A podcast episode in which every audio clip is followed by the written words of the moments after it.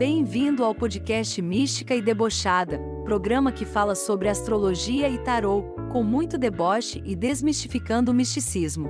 Com ela, Maria Carolina.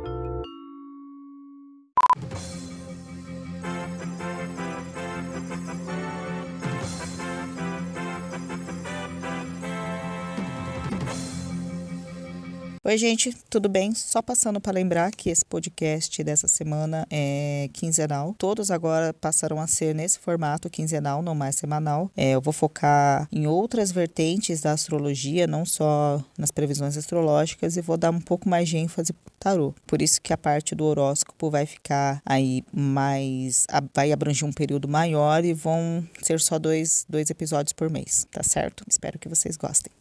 Acorda Taurino. Oi, Taurines! então, Touro, semana que vai de 19 de setembro a 2 de outubro. Touro não é um signo que é muito rebelde, não assim de ser afrontoso e querer sair brigando com todo mundo, não é muito apegada a taurina não. Mas esse essa Marte em Gêmeos, ela tá deixando todo mundo meio louco, entendeu? Porque enfim, Gêmeos é um signo de gente doida e ele tá em planeta Marte, ele tá deixando tudo mais doido. Você vai se sentir mais rebelde, entendeu? Com as pessoas mais próximas, com quem você tem um pouco mais de liberdade.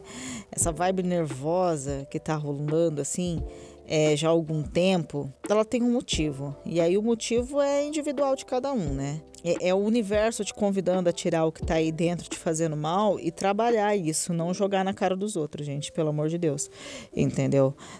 Ver o que que tá acontecendo. Se for algo direcionado a alguém, tenta resolver isso com essa pessoa. Se for é, algo relacionado a alguma coisa que não seja uma pessoa, tenta resolver a situação, enfim, na medida do possível, claro, entendeu? Fazendo a sua parte, o que você pode fazer, entendeu? É a melhor coisa que você pode fazer nesse momento, nesse cenário, porque senão é, a tendência é que você fique se rebelando, você fique é, falando as coisas, irritado, fazendo as coisas por estar tá com raiva, por estar tá nervoso, e aí depois inevitavelmente quando isso passar e você conseguir resolver, você ainda vai ter que voltar e pedir desculpa, gente, ninguém merece. Então assim, é, avalie o que está fazendo você ficar nervoso, qual é o motivo por debaixo de toda essa tensão entendeu? E tenta resolver. Ou então, assim, tipo, aceita que o motivo é aquele não, e ninguém tem nada a ver com isso. Ou, tipo, se alguém tem a ver com isso, essa pessoa que, que, que arque com essa vibe nervosa, tá certo? Nem tudo é sobre você sempre, entendeu? As pessoas também têm as suas questões, também têm suas individualidades. Então, assim, não é tudo sobre você. Se essa vibe nervosa vier, tenta relaxar, tenta dar um espaço para você, para outra pessoa que está com você ou pessoas, enfim, entendeu? É, mas não, não haja por impulso, tá bom? Já que você recebe aquilo que você entrega, então pensa bem, entendeu? Se você se rebelar, se você for mais, como eu posso dizer, se você recebe coisas boas, você quer entregar coisas, coisas, coisas boas para os outros. Agora, se você ficar dando só coisa ruim, se você for um pau no cu, você vai receber cu. Opa!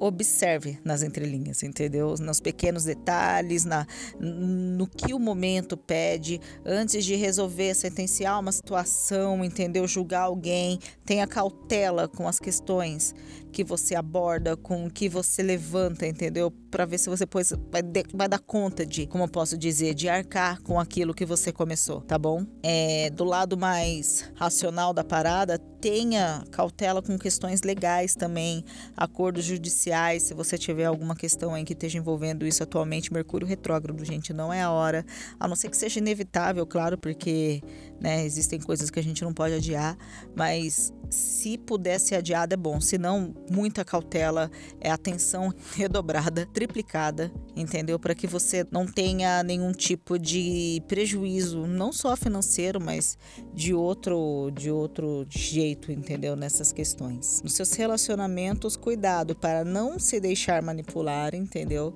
Para não estar tá é, aquela coisa assim, não se deixar manipular, eu pelo menos encaro isso da seguinte forma: é, ah, eu sou ingênuo, eu não vi que estavam fazendo isso comigo. Eu não vejo as coisas tão óbvias assim. Eu acho que pode ser uma coisa de tipo assim, eu não quero pensar nisso agora, eu vou deixar a pessoa fazer do jeito que ela quer, mas aí depois eu lá na frente tento retornar e, E aí dá merda sempre, entendeu? Porque as coisas não são assim. Então não se deixe manipular. Não deixe as coisas é, que as outras pessoas façam as coisas que de repente você não quer só porque é cômodo ou só porque você não quer lidar com tal questão e quer, quer varrer tudo para debaixo do tapete. Tá? É muito assim. Tor é muito assim, de tipo, tá bom, não, vou mudar, não também, sabe? Tem uma coisa assim, não faça isso, gente, por favor. Tá bom? É, você vai sentir também um pouco de inveja dos seus amigos, dos seus parceiros também, enfim, das pessoas que te rodeiam, família, enfim.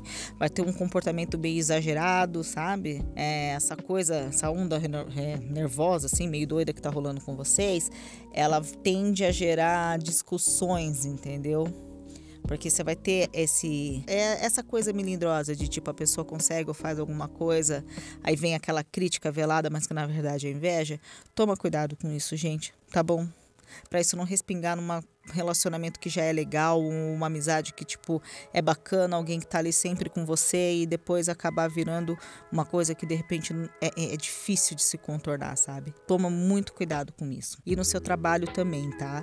É, não deixa esse ímpeto assim, essa coisa, essa pressão vir à tona e tomar a frente das coisas, entendeu?